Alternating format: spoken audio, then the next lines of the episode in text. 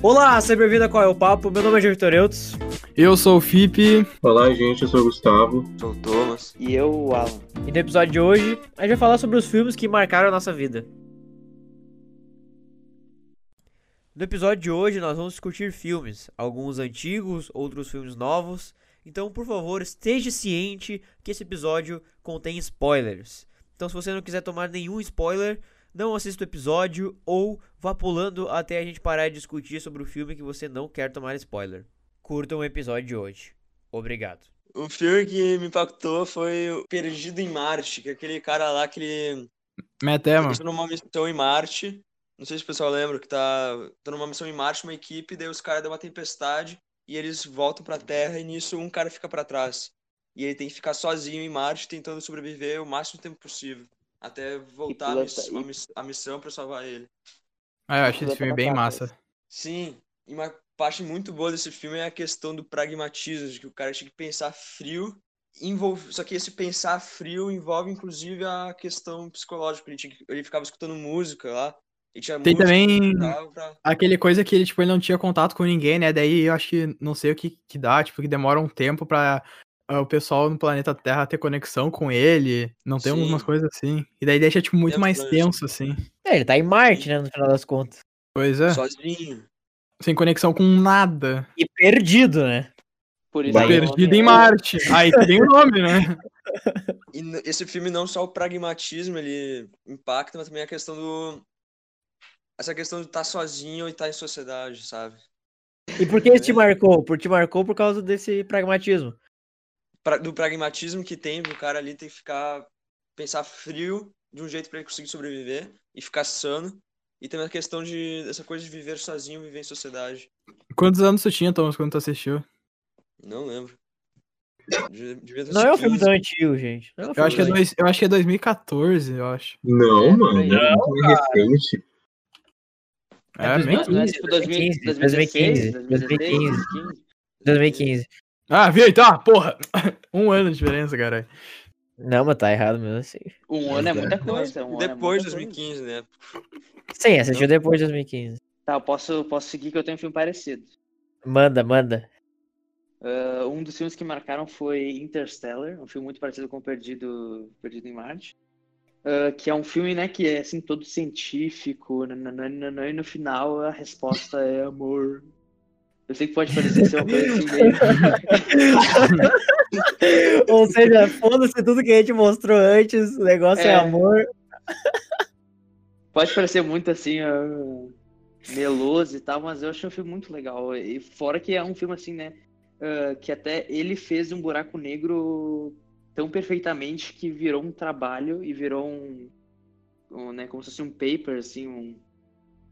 E, e, eles- e o, a engine que eles usaram para fazer o buraco negro, ela virou uma ferramenta para replicar buracos negros reais. E o filme ele utiliza muitas características reais assim da física muito interessantes. É uma ficção científica bem feita, então. Sim, e também ele, ele demonstra um planeta Terra decadente, né? Que é o caminho que a gente está indo. Vamos né? aí, né? Vamos Calma aí, lá. né? Calma lá. Calma lá, calma lá, calma lá. Ah, velho, não, não duvidem de A nada. gente tá cada vez mais perto. Então, cada É os vez mais gafanhotos, perto. as pragas aí, as pragas que tem no filme, é os gafanhotos, ciclone bomba. Mas esperem um pouco, esperem um a pouco a gente chegando. tá lá. E é é um filme, ele tomou como base ah, muita coisa real, né? Tipo, muita pesquisa que existe, assim, ele tomou como base. Isso que é, é- eu acho muito interessante desse filme também. Ah, não é um filme que marcou tanto, assim, mas é um filme... ah, mostra um avanço, assim, né? Eu acho que é um, um passo à frente, assim, nas ah, ficções científicas, assim, tanto que os filmes que se sucederam, assim, falando sobre espaço e coisas, tiveram que que remar bastante, né, cara, atrás, assim, tentaram fazer o, o mais próximo possível, assim. Mas também é, o filme fala muito sobre os medos, né, da, da humanidade, de acabar a comida, de ter que sair do planeta, de ter que, né, mudar como vive, ou ter que, ter que ir pra, né, ir pro desconhecido. Ah, uma coisa que também que vale destacar do filme é a puta direção do Christopher Nolan, que, cara, o, o, o- com a trilha sonora, o, o- a passagem do tempo, é é, é muito primoroso, assim. O Christopher Nolan sempre faz um trabalho muito bom, principalmente quando se trata de tempo, né? Aí tem o próximo filme dele, o. O. Uh, como é que é? Tenet, é, o Tenet aí, uh, que vai tratar sobre o tempo também. Ele tem outros filmes que, uh, que falam sobre o tempo, sobre a realidade. Inception, Então- Inception. É, Inception. Então é um filme que vale muito a pena, super uh, recomendadíssimo. Ah, so- sobre, a, sobre a trilha sonora, quem quiser pesquisar, é um compositor muito bom, é o Hans Zimmer, que fez a trilha sonora de Interstellar. E ele fez trilha sonora de outros, outros filmes muito bons, que nem o Dunkirk, ele fez também do, do Batman, né, da trilogia. Então é muito bom. E ele, ele fez parte de alguns filmes que marcaram muito minha vida.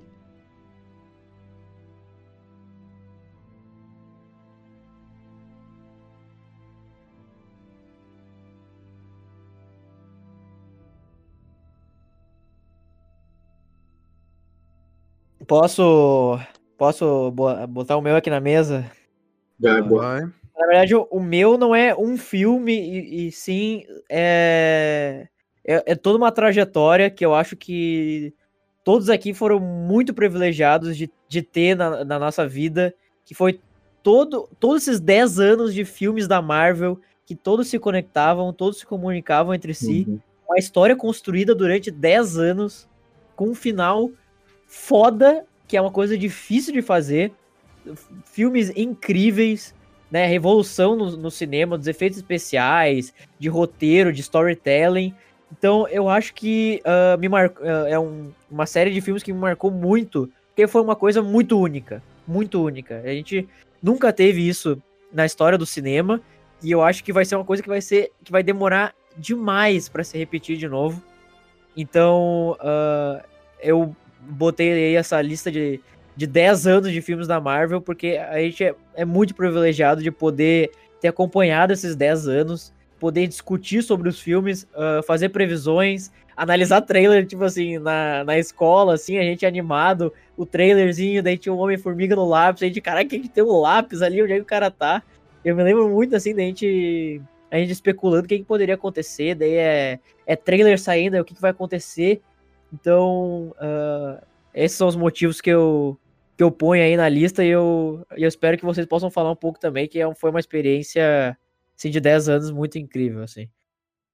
É, eu concordo com o João Vitor, assim, eu, eu acho que tem alguns, alguns não, até o, bastante filmes que, assim, tem bastante falhas e tal, mas eu acho que todos se completam, isso que torna eles especiais, não assim cada É, um. ele, ele passa longe do perfeito. Por- os Thors, por exemplo, pelo menos o, o primeiro e o segundo são horríveis, cara. Tipo assim, não dá vontade de olhar os Thors. Assim. Não. O Cap- Captain Marvel também, meu Deus. do. É, o Captain Marvel com um roteirozinho meio fraco, assim. Mas, cara, tem filmes como Doutor Estranho, que é um baita de um filme. Que, que foi o- muito underdog, foi muito underdog. Muito underdog. Cara, Guardiões, da Guardiões Galáxia. da. Galáxia. Guardiões da Galáxia, mano. Da onde Puta que que veio o Guardiões... Cara, Guardiões da Galáxia foi um caminhão que atropelou a gente, a gente nem anotou a placa, mano. Não viu nem a cor. Ô, que filmaço, mano. E, e os Vingadores, assim, ó, o Era de Ultron pode ser um filme mais fraco que os outros. É bem Mas- blé. Mas, cara, são. A gente, um filme que juntou vários heróis, assim, num filme só. E construiu toda uma história entre eles, assim. A construção do personagem. E eu acho que também isso vale muito pro amadurecimento dos atores, cara. Que me... Imagina, tu pega o, o Robert Downey Jr., o cara não tinha nem cabelo branco e agora terminou toda a aventura da Marvel muito, muito velho, tipo, acabado. É uma evolução gigantesca, assim. Sim, é muito massa de ver isso. E eu fico triste, cara, de ver de ver pessoas assim que eu respeito muito no, no cinema, como o Scorsese, falando que esses filmes da Marvel não são não é cinema. Sabe? Como, tipo, que é, que isso tem que ser uma coisa separada assim. Porque, cara, Cara, se não fosse cinema, não teria a maior bilheteria da história, entende? mano, são Se não filmes, fosse cinema. eu É que acho você que sabe o que é isso, né? o quê? Inveja. Ele queria estar ganhando tanto dinheiro assim. É, óbvio. Ele queria ter tido essa ideia genial, milionária, que vai marcar o universo inteiro. Sim, cara. ah, imagina botar um cara como o Scorsese, assim, pra, di- pra dirigir um filme parecido com, com o Joker, assim, só que versão, versão da Marvel, assim, cara. Ia, ser, ia sair um trabalho. Ia sair, com certeza, ia ser um, tra- um trabalho bom. Só que não é a pegada do cara, né? Ele. Então a gente tem que ver por esse lado, assim, mas ele falar que não é cinema, eu acho muito injusto. Que é um jeito muito único, muito moderno de, de contar a história, né? Imagina 10 anos para construir para construir arco de personagem. Imagina o quão difícil deve ser isso. E isso os, produ os, produtores lá da Marvel, os todos os diretores, principalmente os irmãos Russo, merecem, nossa, aplausos assim para toda a vida deles, velho, porque o trabalho que eles fizeram foi realmente assim uma obra-prima, uma obra-prima, assim. E falando também do Coringa, né, já que tu citou ele, eu acho que tem essa coisa que é muito legal de ver que a Marvel e a DC tem uma diferença, e até com uma diferença boa, porque o que tu não consegue ver na Marvel, tu consegue ver na DC. Que nem o, o Coringa, cara, acho que a Marvel nunca conseguiria fazer um, um vilão tão marcante e tão bem feito como a DC conseguiu fazer no filme do. É. Principalmente no, do Joker agora. Desde também do, do Heath Ledger antes. Ah, não sei, Tem cara. Thanos, eu acho que né? o Thanos é um puta do vilão, cara. Oh, eu acho Sim, que... é, é, é, um dos maiores vilões que já teve, tipo, na história Mano, do cinema. Eu acho que depois do, do Darth Vader, velho, é o maior vilão criado, assim, que a gente teve no cinema, assim, cara. Cara, nem sei se é atrás do Darth Vader, velho, na minha opinião. Ah, não, é, o Darth Vader não tem comparação. Ah, depois é, a gente vai falar sobre Star Wars, mas não, não tem comparação. É que o Coringa tem Thanos... todo um imaginário, assim, coletivo gigante, assim. É, isso eu ia falar. Eu acho que, pra mim, Coringa é maior que Thanos ainda. Só que Thanos, assim, é o melhor vilão da Marvel e disparado. É, e ter ele no cinema, velho, nesses, nesses, é, nesses filmes que ele apareceu, que foi aparecendo durante, durante vários filmes, assim, ele foi dando uma pontada, assim, mostrando que, que todo mundo sabia o que ia acontecer.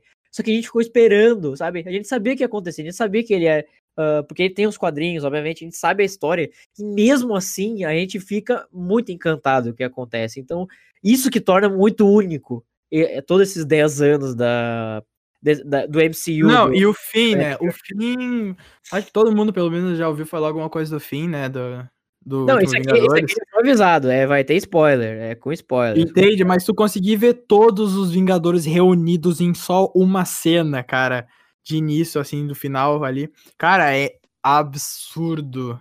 Ah, mano, e o Capitão América falando Avengers! Daí todo mundo esperando.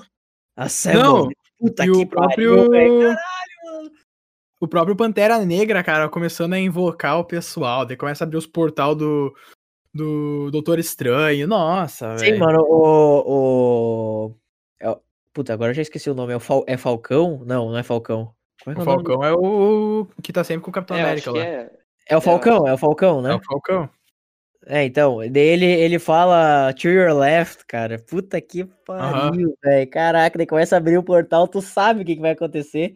Nossa senhora, dá um arrepio assim só de lembrar. Cara, e, o, o mais legal foi no cinema que o pessoal começou a aplaudir, cara. Sim, então muito, não é uma coisa que é só um filme, ou que não é cinema, que nem o diretor aí falou. Porque é uma coisa que consegue mover uma multidão pro cinema. Imagina aplaudir uma tela. Sim, Entende? mano. É... Nossa, é uma obra-prima, uma obra-prima, cara. E por isso que ela que tá sendo falada, porque merece. É... Com certeza marcou muito a minha vida. E é isso. Vai, então eu vou falar a minha agora. Que é uma que eu acho que todo mundo já viu e acho que é um dos marcos das animações que já existiu, que é Toy Story. É que, cara, a ideia de ser brinquedos que têm vida é uma das coisas mais incríveis do universo. Imagina ainda mais para crianças. Um público infantil ver aquela animação e ver que, a, que os brinquedos têm vida, que aquela imaginação que as crianças têm realmente existe, assim, sabe? É uma coisa muito incrível que já existiu, assim. E é de 1994, imagina, o primeiro. Sim, e assistir uh, quando criança e ficar pensando né, uh, nessa coisa do brinquedo, cara, é uma, é uma coisa que alimenta muito a criatividade, cara. E, e nisso eles foram geniais. Ele, eh, eles têm o público ali, tem o público-alvo deles certinho com, com quem que eles têm que mandar esse, esse filme, e eles fazem com a perfeição, cara. É... Não, e também temos que falar que tem falas que a gente nunca vai esquecer, né? Tipo, ao infinito e além, tem uma cobra na minha bota. São coisas que vai marcar todo mundo pelo resto da vida. Sim, mano. Nossa, é.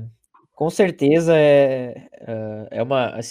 Os três, assim, eu vou dizer os três primeiros filmes, né? Eu não vi o quatro ainda, mas os três filmes do Toy Story me marcaram muito, cara. E, e sempre fazendo referências a, a- a outros filmes, assim, É. a- pegando referência de, de todos os lados e transmitindo isso pro, pro público infantil não é fácil. Não, e, nem um e- e eles fizeram bem, cara. É, é uma baita série de filme, uma trilogia muito boa. E, e sempre, que nem, teve o um e teve o dois.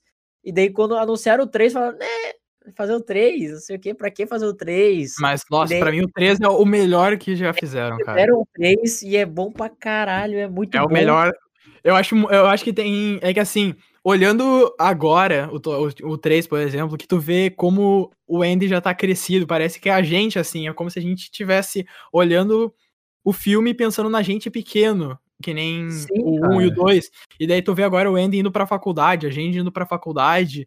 Entende? Bate um clima muito estranho que parece que a gente cresceu junto com o Andy, entende? Que é um personagem, só que parece que a gente cresceu junto com ele. Como se fosse. É, a gente foi, foi crescendo gente. junto, né, cara? Isso é outra, outra experiência muito extraordinária, né? E depois tu ah, rever os filmes e pegar a, a outra mensagem, assim, quando criança é, é difícil de, de pegar essas men- as mensagens, assim, né? Sim, Como tu não entende, da- tu vê uma coisa admirável, assim, tu admira Sim, tudo que aconteceu. Sim, sim, com certeza, cara, com certeza. E é. vale lembrar que tem o, o- uma das coisas mais engraçadas de todas, que é os bonequinhos falando o garra. Isso é muito bom. Muito bom, cara, muito bom, muito bom. Tá, ah, continuando nesse espectro aí de ficção científica, eu vou falar uns filmes, filmes meio veiacos já, né, dos anos 80. São os De Volta para o Futuro. Me marcaram Nossa. muito. Marcaram, são filmes muito bons. Eles são ah, é literalmente a cara dos anos 80 se tu pudesse viajar no, viajar no tempo. É isso. É um filme muito bom. Ah, e é, é meio estranho, né? O primeiro filme que tem um romance entre o filho e a mãe por causa da de viagem no tempo, mas isso a gente releva, né? É, isso aí a gente deixa passar. Anos 80, anos 80. Anos 80 pode tudo, né? Mano, fez muito parte da minha vida, velho. Eu tenho uma experiência, assim, ah, pra contar aqui que eu, que eu acho meio interessante, assim, que nem. ah, vários dos filmes aqui que me marcaram, que eu vou falar depois, eles tiveram jogos também, que eu joguei bastante, assim. Eu, quando eu gostava do universo, eu gostava de continuar nesse universo porque despertava minha criatividade, ah, e eu, eu gostava das histórias dos personagens. E o De Volta pro Futuro, eu nunca tive nenhum jogo do De Volta pro Futuro. Os jogos que eu gostava eram os jogos de Lego, por exemplo. Nunca teve, obviamente nunca ia ter um jogo de Lego do De Volta pro Futuro. E o que, que eu fazia? Eu ah, pegava os meus Lego e, tipo, encenava um, o, o jogo do De Volta pro Futuro com, as minha, com os meus Legos. E isso é uma coisa que, que me ajudou muito, assim, foi uma ferramenta que me ajudou muito, assim, na minha criatividade, ah, de prestar atenção, assim, na história, o que acontece. Então foi um filme que, que me marcou muito, cara, muito, eu me lembro, assim, eu me lembro muito claro, assim, de, de eu estar brincando do De Volta pro Futuro, tentando construir as coisas, assim, do, do filme. Então, com certeza é uma série de filmes que me marcou muito, assim, muito, muito. É, e mesmo sendo um filme meio mirado, né, para o público mais adolescente, para as crianças, não é uma história muito simples, né? Porque tem toda essa coisa de, de linha do tempo e de, Sim, sim. e de mudanças no, no espaço-tempo. Então, eu, eu acho um filme muito legal para criatividade também, né? Para iniciação até que científica ou, né, começar a pensar mais, eu não sei. É, exatamente. A gente, tipo assim, como, como criança, assim, assistindo, ele abre muita, ah, muitas, muita cabeça, assim, né? Ah, tipo, tu vê, ah, nos três filmes, tu vê eras diferentes e jeitos diferentes de contar a história da, daquelas épocas. Isso que eu acho muito mágico no, na, na trilogia do De Volta pro Futuro. Que ah, eles vão mostrando, né, tem o presente lá, que é nos anos 80, daí tem o passado, que é, sei lá em que anos que é, os anos 60, 68, por aí, né? Ah, nem sei também, cara. Mas, mas é no E o passado. presente, e o presente era em 2015, agora passou um pouco. É, o presente o já futuro, foi. né, o futuro deles. É, o, é, o, fut- o futuro deles é, já foi, já é o nosso passado, e ver a- as previsões que eles tinham, o hoverboard, o tênis da Nike que amarrava sozinho, ah, o, como é que é o- a sequência do Tubarões, só que o Tubarões, sei lá, 17 era, nem sei qual Tubarões que era, só que era uma sequência gigantesca. Então, Não, tinha carros voadores também, e a gente só. A única É. coisa que a gente teve até agora foi Coan.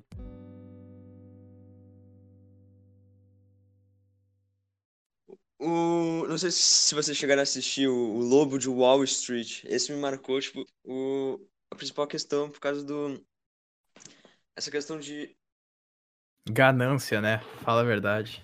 Não, além da ganância. Antes de ganância, toda a questão de, de venda, assim, de empreendedorismo, de estar com esse olhar, assim, esperto, malandro, de certa forma, indo atrás. Só que, e ao mesmo tempo, além dessa visão que você pode aprender do filme, tem a questão sempre da ganância, que o filme ele é muito legal essa questão. O filme é muito legal nessa questão porque ele constrói o personagem, se aprende com ele, só que no final o personagem ele, ele muda totalmente, é radical a mudança dele lá no, do começo pro final.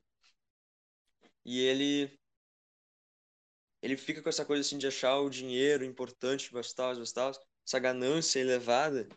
E no final o filme diz, apesar eu te dei as ferramentas para conseguir ficar rico, seria mais ou menos isso. Mas apesar disso, tá aqui o que acontece se tiver ganância demais. E no cara, no final o cara se ferra. Ele priorizou demais isso do que outras coisas. É muito show. E eu acho que também, pegando nesse nível do Lobo de Wall Street, eu acho que o, o filme que me marcou muito desde pequeno também é o A Procura da Felicidade. Do Will. Smith. bom esse filme. É um que o cara ele é vendedor de, de coisas pra hospitais. Eu nem lembro o que, que é, coisa de raio-x. Era um negócio de raio-x, de... era um negócio nada a ver, assim, que É, nunca era, era uma, era uma máquina que já tava ficando obsoleta dele, tava com problemas nas vendas. É, Ele caiu, daí, no, ele caiu no, no esquema, ele caiu no esquema, que aquilo não quer vender. e daí ele. Ele precisa cui- cuidar do filho e da esposa, né? Sustentar a casa. Só que daí, tipo, se ele vende um daqueles, ele ganha uma boa grana. Só que ele não consegue vender. Esse é o problema. E daí tem cenas que ele esquece em algum lugar, alguém rouba. E daí tu vê que o cara tá bem na merda, assim. E daí tu fica comovido com a situação. Ainda mais por ser um filme baseado em fatos reais, né? E tu vê a construção do personagem, da pessoa em si, até chegar no. Na, naquele prédio enorme, conseguir um emprego como. Nem lembro o que, que é o emprego dele lá, mas ele trabalha como se fosse um bagulho de bolsa, sei lá, de valores, não sei, que ele tem que ficar consultando as pessoas pra vendas e não sei o quê. É um E. especulador, é um especulador. É. né? E daí tu vê que o quanto tu trabalha muito em alguma coisa, tu consegue aquilo, assim. Entende? Eu acho que é uma visão muito boa que tu consegue tirar disso do filme. E tu vê todas as cenas que.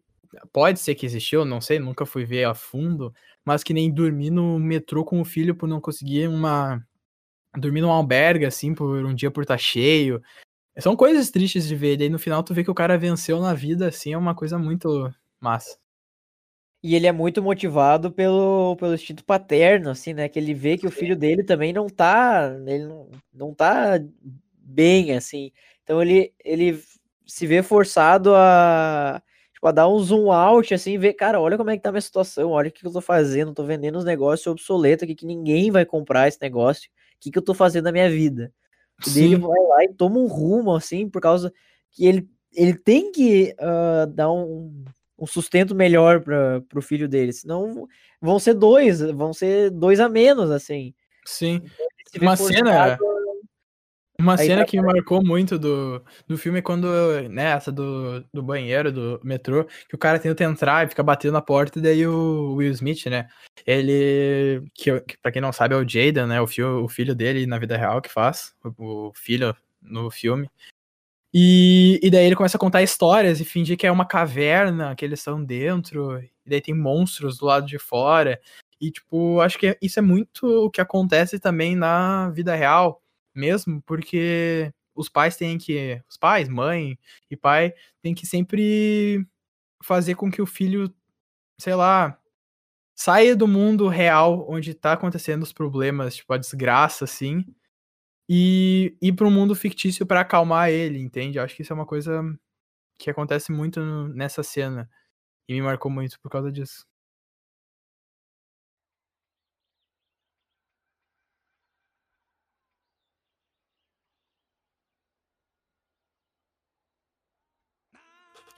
Ah, eu não sei se todo mundo aqui viu, ah, mas um filme que me marcou muito, assim, e, ah, e que quando na época que eu vi, é um filme, foi um filme muito belo, assim, tanto, tanto de história quanto de visualmente, que é Rei Leão, que é um filme, é um filme an- antigo, até quando eu assisti já era um filme antigo.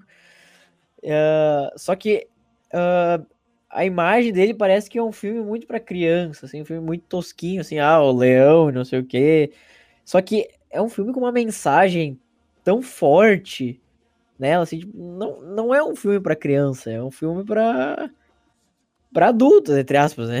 Não, não é um filme pra adulto, mas ah, a criança normalmente só pega esse primeiro, essa primeira camada da mensagem, assim. E quando tu vê, assim, de novo o filme, é, é um filme tão forte, assim, tão... Dramático.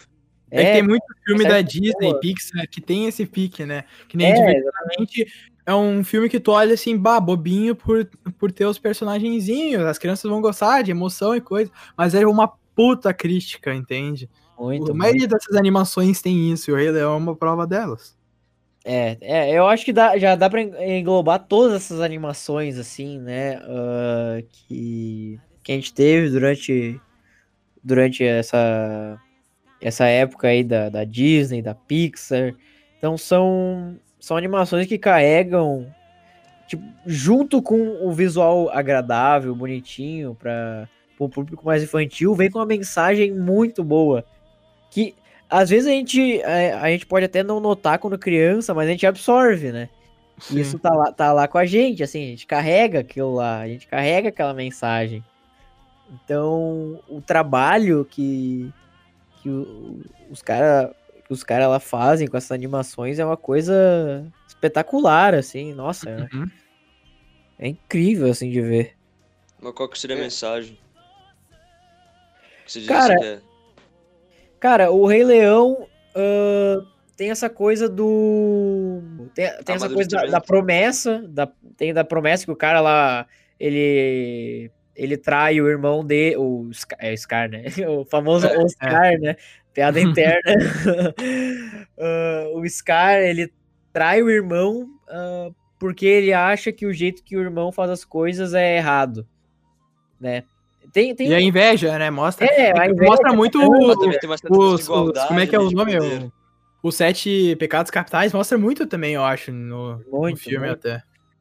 Só que aquela isso, inveja é. nasce de uma desigualdade de poder. É, porque o, o, o Mufasa, é o Mufasa, né? O, perso- o, o, rei- o primeiro Uhum. rei, né? O pai do, do Simba. O Mufasa, ele dava oportunidade pro, pro Scar pra tentar ah, subir na vida, né? Na, na no reino ali. Só que o Scar se negava, porque ele, ele via. e- O Scar se via como líder, ele não se via como. Como uma, uma ferramenta Tipo, daquela sociedade ali. Ele queria ser o líder. Ele, ele, é, ele não queria ser secundário, ele discordava do jeito que as coisas eram feitas. E quando ele sobe ao poder na base da traição, é um, um reino que não se sustenta. Que é um reino que se autodestrói. ah, as coisas. Não é isso que nem ah, na música, o, o ciclo da vida. O, o ciclo tem que acontecer pra. O ciclo é, é obrigado a acontecer. E o, e o Scar interrompeu esse ciclo. Essa harmonia entre os poderes, ah, entre aspas, né? ah, da natureza. Então passa uma mensagem muito forte, muito forte. E, e daí quando, quando o, o Simba ah, descobre que. Porque o Simba ele, é, ele se via culpado pela morte do pai. E quando ele descobre que não foi ele que matou o pai, que foi tudo uma armação do Scar, quando ele reivindica o poder e as coisas voltam em harmonia, o ciclo da vida é respeitado, ahn, tudo, tudo floresce. Então, ah, é uma mensagem que quando tu é criança, tu não, vamos dizer assim, tu não sabe explicar a mensagem, mas tu tá absorvendo ela ali e tá uh, botando ela em prática. Então esse que eu acho que é o poder desses filmes, assim, essas animações da, da Pixar, da Disney. Então por isso que é, uma, é, um, é um filme que marcou demais, assim. Junto com todas as outras animações, né? Que a gente podia ficar fazer um episódio só das animações Sim. da Pixar. É tipo o Coco de Notre Dame 1. Esse marcou muito. Nossa, Nossa, eu nunca vi nada. Não, É, bom, é bom. É bom, é bom. É muito bom. Minha cena preferida é aquela do. Aquela cena dele com do vilão na fogueira cantando, porque ele tá nesse conflito assim de que ele, ele tem a moral dele de que ele não pode ah, ter relações com mulheres, no caso seria luxúria, né? Ele teria que se precaver da luxúria. Só que ele tá encantado, apaixonado pela Esmeralda, ele fica nesse conflito, porque ele tá pecando internamente, mas ele se vê como puro. É aquela aquela zoeira do, do que tem na, no, no- na Bíblia tem a zoeira do fariseu e do republicano. Ele é o fariseu que não que não se vê como errado, como se, que se vê como puro. Ele bota a culpa na Esmeralda de estar faz, de tá enfeitiçando ele. E dele ainda depois ele, tem aquela aquele, aquela frase que ele lar- larga lá que não é culpa minha que o que Deus me fez mais fraco que o mal. Assim, Fortíssimo, né? Sim. Fortíssimo. O, o cara desiste e ainda se acha legítimo ne- nessa, nessa fraqueza dele. Ele acha uma desculpa pra estar agindo errado. né? Sim, A gente faz bastante isso, né? A gente, a gente sempre tenta achar um motivo para por que que a gente tá fazendo. Então, olha como é que é forte essas mensagens. E isso é um, é um desenho, cara. Isso é que. Subliminar. Pra, pra criança, assim, né? Vamos dizer, o maior público, assim. E tá absorvendo essa mensagem. É...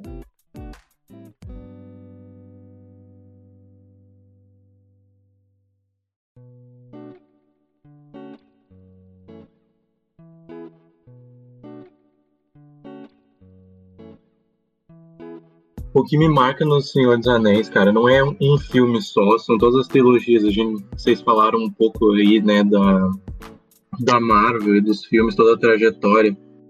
Pra mim, O Senhor dos Anéis é a mesma coisa, só que mais ainda, sabe? Ah, o Senhor dos Anéis, pra mim, são três filmes perfeitos. Eu não, eu não consigo. Eu tento identificar algum erro nesses três filmes, só que eu não consigo. Eu não consigo. E eu sempre fui muito fã, tipo assim, do. Eu já era fã dos livros, e daí eu assisti os filmes ainda. E daí eu, ainda, daí eu me apaixonei ainda mais por toda a série, por todo o universo que o Tolkien criou, né? Que é o escritor ah, dos livros. E os, os filmes, eles ajudam, é tipo assim, só a melhor adaptação de qualquer mídia para filme que eu já vi os filmes eles tomam uma identidade deles mesmos assim sem deturpar o que que o original criou.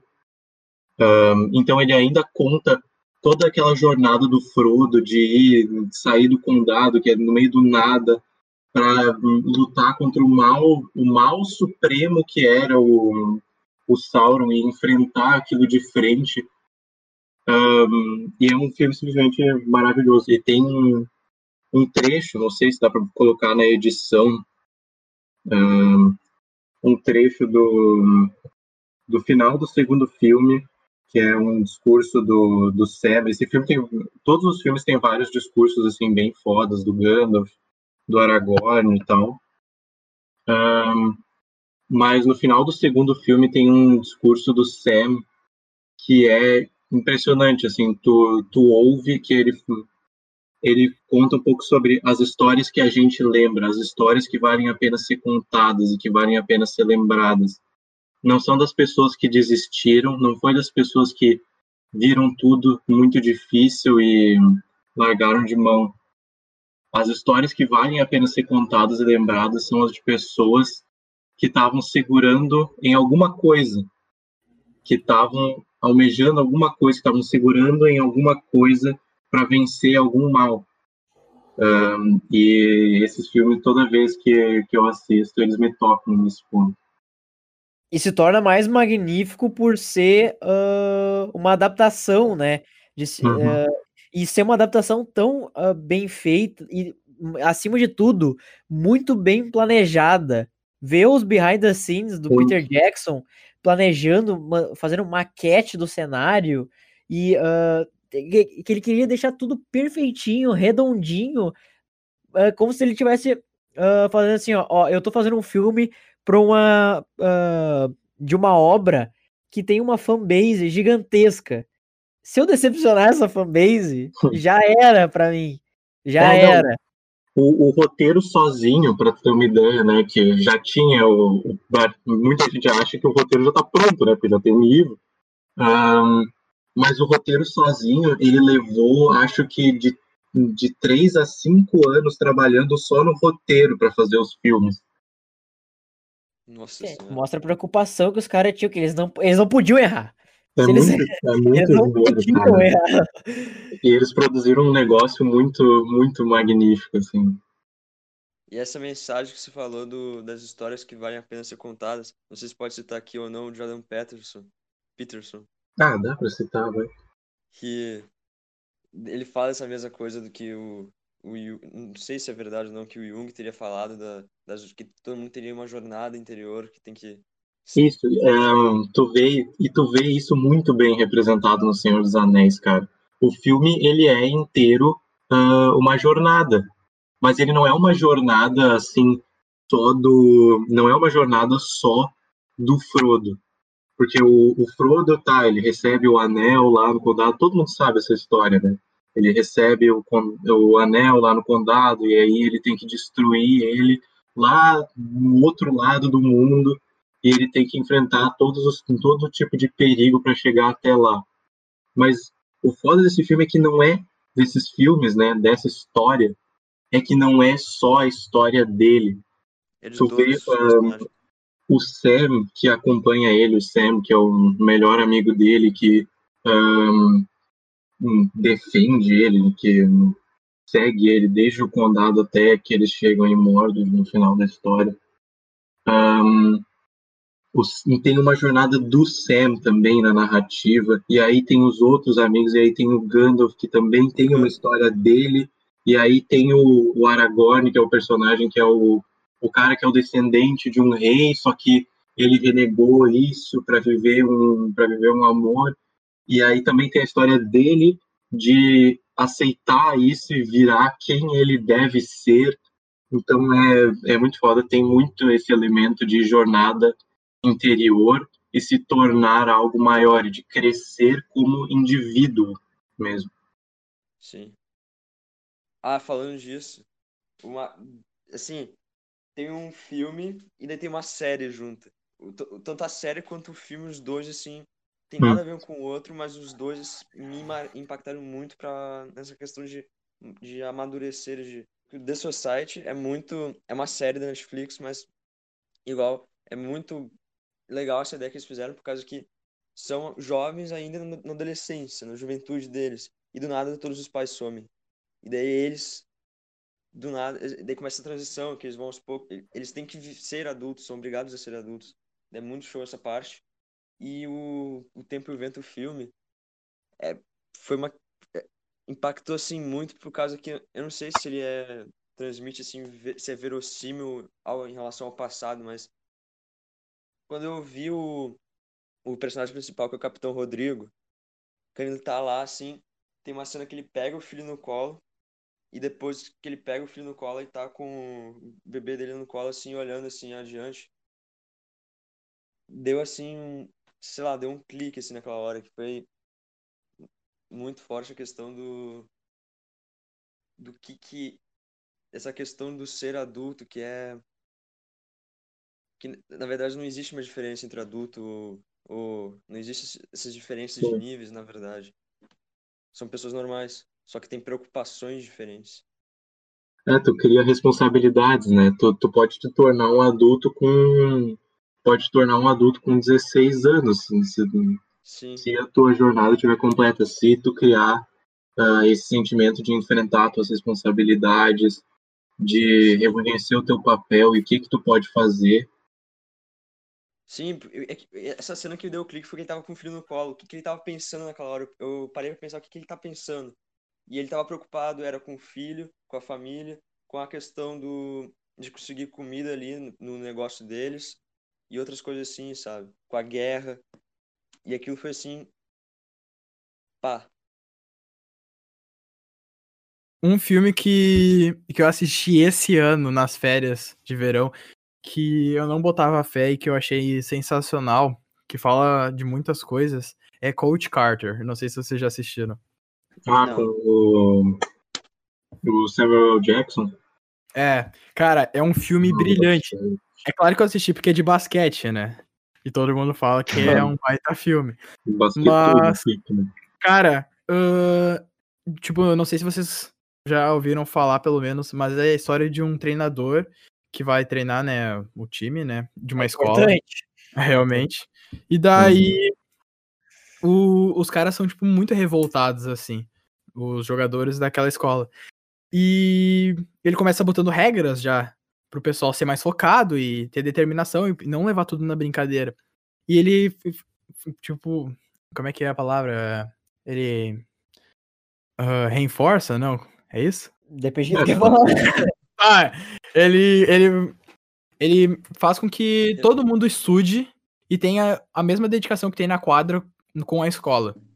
E tem momentos do, do filme que, como os, os jogadores não estão indo bem na escola, eles até fecham a quadra para os caras não treinar e focar nos estudos para só assim poderem jogar. Então acho que é um filme que fala muito da educação, como é que teria que ser também um jeito de professor, assim, mentalidade, de mostrar que só porque é um esporte tu não tem que levar o resto da tua vida ah, a sério, só focar num, num esporte, por exemplo.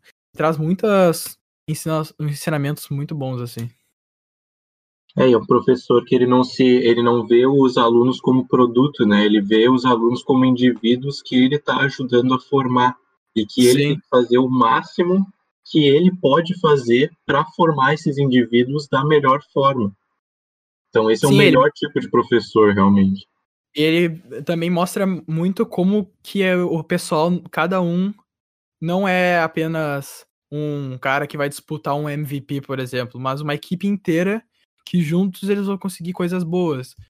A gente consegue ver quando o- a equipe inteira faz ah, flexões só pra ajudar um, um dos companheiros que teria que pagar 500 flexões por ter sido grosso, ou não me lembro o que que era, faltado treino, não sei. Mas ele reforça muito isso de que todo mundo trabalhando junto consegue coisas boas.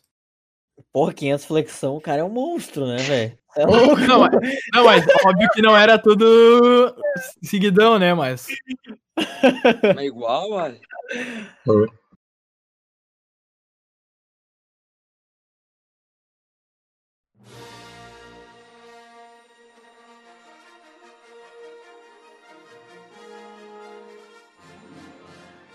Tá, mas ó, ah, já tendo falado né, do Senhor dos Anéis, uma das maiores trilogias da, da história, a gente tem que falar agora do que pra mim é os filmes que mais marcaram na minha vida e abriram as portas pra ficção científica, pra pra cinema em geral, que foi Star Wars, né? Então, assim, Uhum. eu acho que é, é uma das melhores trilhas sonoras, um dos melhores roteiros, uma das melhores trilogias, melhores construídas. Então, é que assim, o, o filme tem tudo perfeito. A trilha sonora do, do John Williams é perfeita. Deixou, ficou icônica. Foi um dos primeiros blockbusters, assim, né, junto com a, com Jaws, né, que é o Tubarão e, e alguns outros, né, que literalmente encheu o cinema. Tinha filas gigantescas, é um, é, o roteiro é maravilhoso, ganhou muitos Oscars. Ah, os personagens, né, são muito bem construídos, toda aquela história, né, do da, da história do herói que vai sendo construído, né, que ele, que ele Uhum. vem do nada, daí ele tem problemas, daí ele decai, daí ele sobe com tudo, né, essas coisas história do herói, ah, que, é, que também é, é, né, tem, tem muitas outras obras, mas eu acho assim que Star Wars conseguiu marcar em, em todos os níveis, todos os níveis, literalmente. Eu, eu toda vez que eu vejo assim, eu até gosto, né? Todo ano eu normalmente vejo os três filmes da trilogia, né, para relembrar e para né, para continuar vendo. Ah, e eles são muito especiais para mim porque eles são assim a trilogia que, que me trouxe ao cinema realmente, assim, que ah, me mostrou assim como que é legal pensar diferente, como que é legal imaginar, como que é legal criar o universo. É que eu acho que o George Lucas, cara, foi muito feliz nisso, velho. Ele conseguiu representar essa ideia desse mundo, desse universo, né? É por imaginação, né?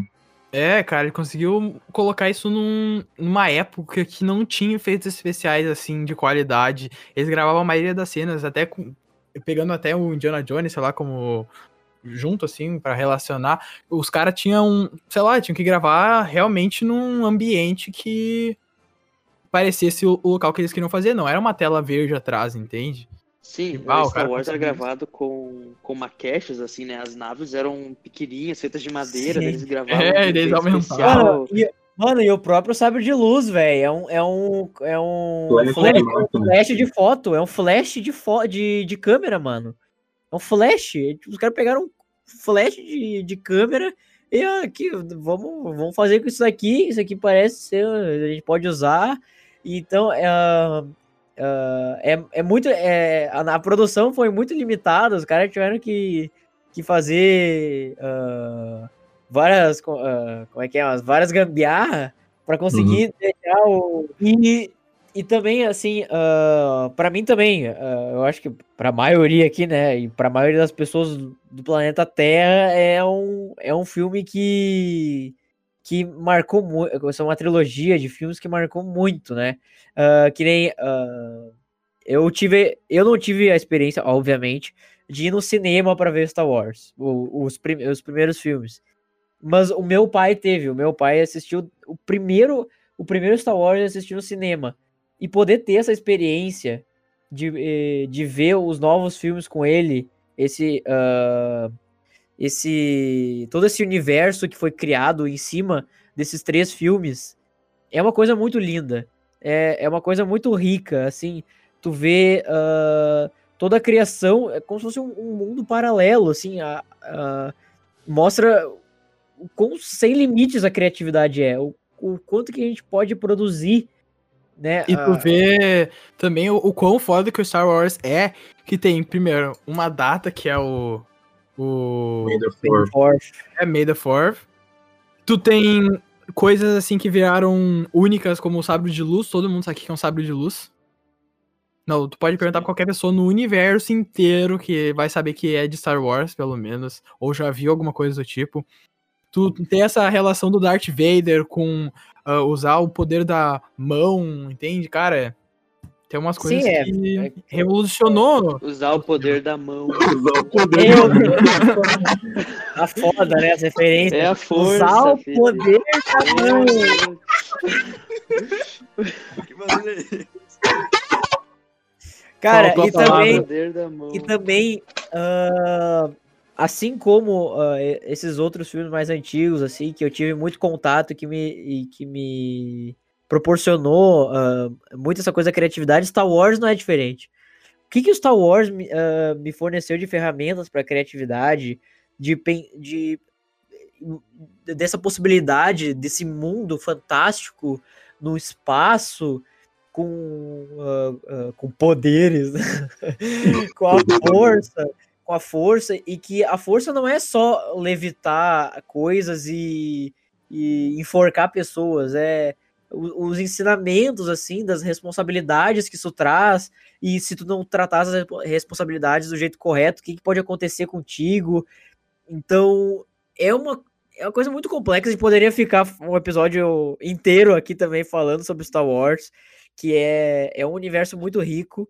É uma trilogia, a trilogia original são filmes redondinhos, assim, nossa senhora, é uma coisa, é uma coisa linda, assim, a gente vê ah, o que, que o George Lucas foi capaz de construir nesse universo fantástico de Star Wars e como ah, teve impacto na cultura em geral, assim, que a gente tem referência de Star Wars até nos dias de hoje, assim, e vamos continuar tendo referência de Star Wars. E assim, é, eu tenho uma mágoazinha com o episódio 9, mas o episódio 7 e o episódio 8 eu consegui ter, pelo menos assim, essa experiência. Eu vi os três filmes com meu pai. E ter essa experiência, assim, de poder compartilhar isso com ele. E eu acho que essa era a intenção do, do George Lucas, ter essa história familiar num, num universo fantástico. Só que são coisas que a gente pode uh, transferir muito para nossa vida. Muito, muito, muito, muitas mensagens e muitas ações dos, dos personagens que são muito, muito bem construídos. Tu, tu consegue identificar as características dos personagens, uh, uh, como, eles, como eles agem na, nas situações do filme. Uh, para mim, a, a cena mais fantástica. É, por favor, né? A gente pode dar, dar spoiler, já deu spoiler de outros filmes. Mas quando ele tá. Quando ele vai ser congelado em, em carbonita. É carbonita, né? Uhum. É. E daí a princesa, a princesa Leia fala para ele que, que, ela, que ela amava ele e ele fala, eu sei. Cara. Muito massa. É uma construção de personagem que é, é no roteiro original, ele ia. Ele, eu, se eu não me engano, no roteiro original ele ia falar, ah, eu também te amo. Mas, como foi construído um personagem tão bem estruturado, ele nunca falaria isso. É óbvio que o Han Solo não ia falar, eu te amo. Ele fala, eu sei, eu sou o Han Solo, cara. Então, essa, essa. Toda a construção do universo é uma coisa muito linda da gente ver. Até nos dias de hoje, né? Que nem o Alan falou que ele uh, revê os filmes até hoje eu também, eu tento, eu, eu tento fazer, eu fazer isso. Eu não tenho, tipo assim, uma data que eu pego todos os anos para assistir. Mas eu tento ao máximo, assim, uh, rever essas, essas memórias que eu tive com, com o filme quando assisti pela primeira vez. Tá, e toda essa coisa da, da Disney e do, dos filmes né, do próprio George Lucas que vieram depois, eu fiquei bem chateado, assim. Ah, a gente fica, eu, né, cara? Eu achei que perdeu muito potencial, porque, ai, eu não sei, é uma, é, uma, é uma trilogia que te passa tantas emoções e te passa tantos ensinamentos. É, até te, é, me, se tornou parte de mim. Eu até tenho um dos meus uh, personagens favoritos, que é o Yoda. Eu não sei, mas ele é maravilhoso. é, assim, para mim, todos os personagens são extremamente bem construídos. É, para mim, uh, para mim, na verdade, o universo é muito bem construído. Eu acho que eu nunca tinha visto, né, antes de ver Star Wars, um universo assim que tudo se encaixa, tudo parece fazer sentido naquele universo. Não tem assim, sabe, uma resposta mágica ou assim uma quebra no roteiro gigantesco. Não, é, é perfeito os três filmes e principalmente os cinco, né, o, o Império Contra-Ataca, que para mim é um, se não for um dos filmes que eu mais gosto, ou o que eu mais gosto, pode ser até um dos melhores filmes da história, né, porque é, é quase perfeito que vocês estavam falando realmente, assim, tipo, nas cenas que marcaram, tu puxou a cena do. João Vitor puxou a cena do Han Solo. Cara, a cena, tem uma cena no episódio 4, que é quando. Quando a, a casa do, do Luke acabou de ser, tipo, destruída pelo. Pra aquele, pra aquele povo da areia lá que tinha no, em Tatooine.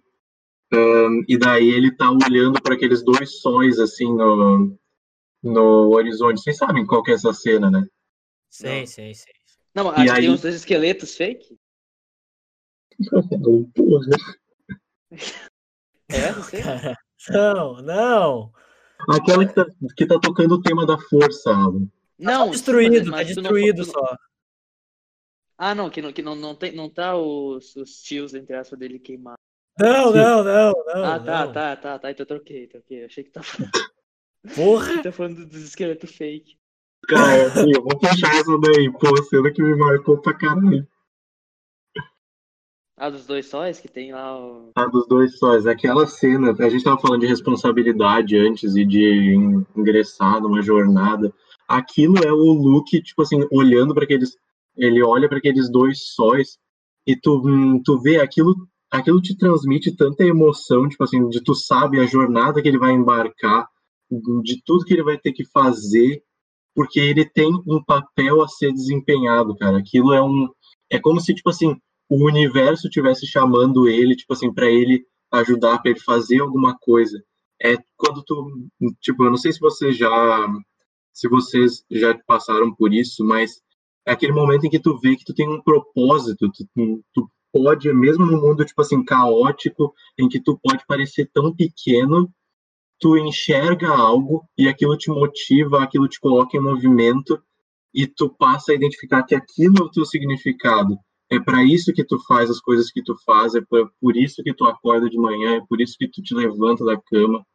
E é, é muito foda.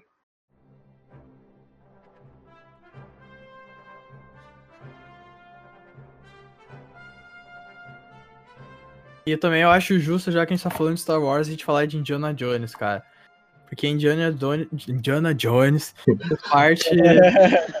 Indiana Jones. Isso fe- fez muito parte da minha vida, cara. O meu filme favorito é o The Last Crusade, né? A Última Cruzada, que faz.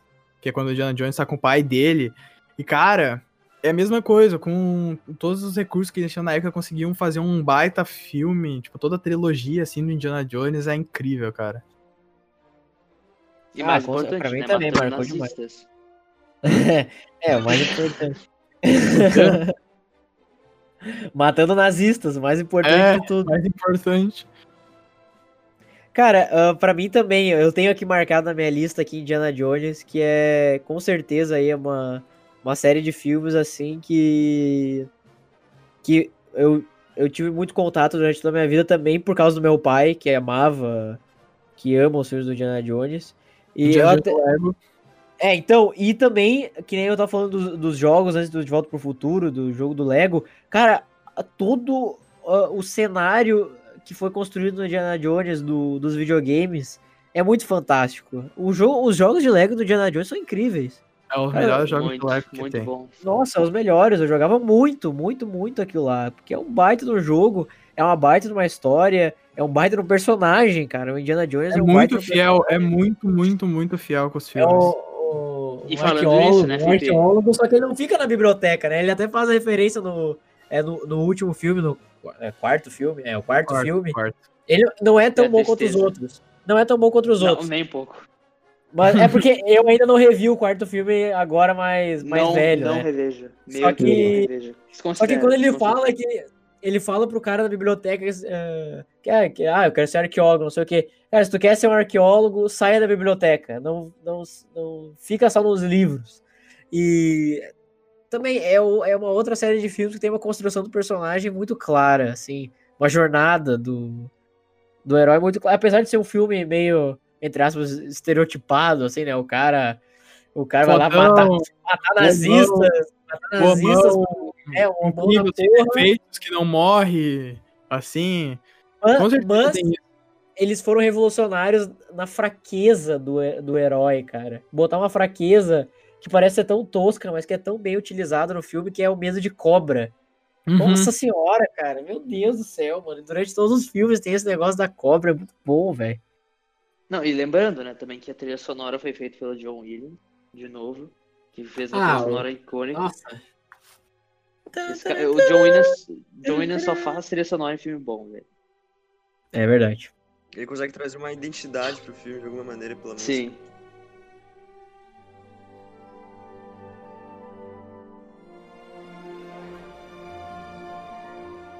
Então esse foi o papo de hoje. Muito obrigado por ouvir esse episódio. Nos sigam nas redes sociais, pode qual é o papo. A gente tá no YouTube, Spotify, Anchor, ah, Google Podcasts, um monte de lugar. Então é só pesquisar qual é o papo que vai nos achar. Aproveita e também segue nosso Twitter, que também é pode qual é o papo. E nas nossas redes sociais, assim, a gente tá compartilhando bastante sobre o nosso background, assim, né? Behind the scenes das gravações, fazendo umas enquetes pra saber o que nossos seguidores querem de assuntos. Então aproveita e segue lá. Isso aí, compartilha com a família, com os amigos, papagaio e periquito. E se quiser entrar em contato, o nosso e-mail é Qual é o papo podcast? arroba gmail.com. Então, aí. pode entrar em contato lá. Ah, que nem o Alan já falou no último episódio. ah, se a gente tiver um número ah, bom de e-mail, a gente pode até fazer uma leitura de e-mails, até de comentários, assim. Então, se quiserem entrar em contato, é só mandar mensagem pra gente nas redes sociais, no e-mail. E eu acho que é isso. Muito obrigado por ouvir esse episódio. Tchau. Tchau, tchau. Tchau. Justo.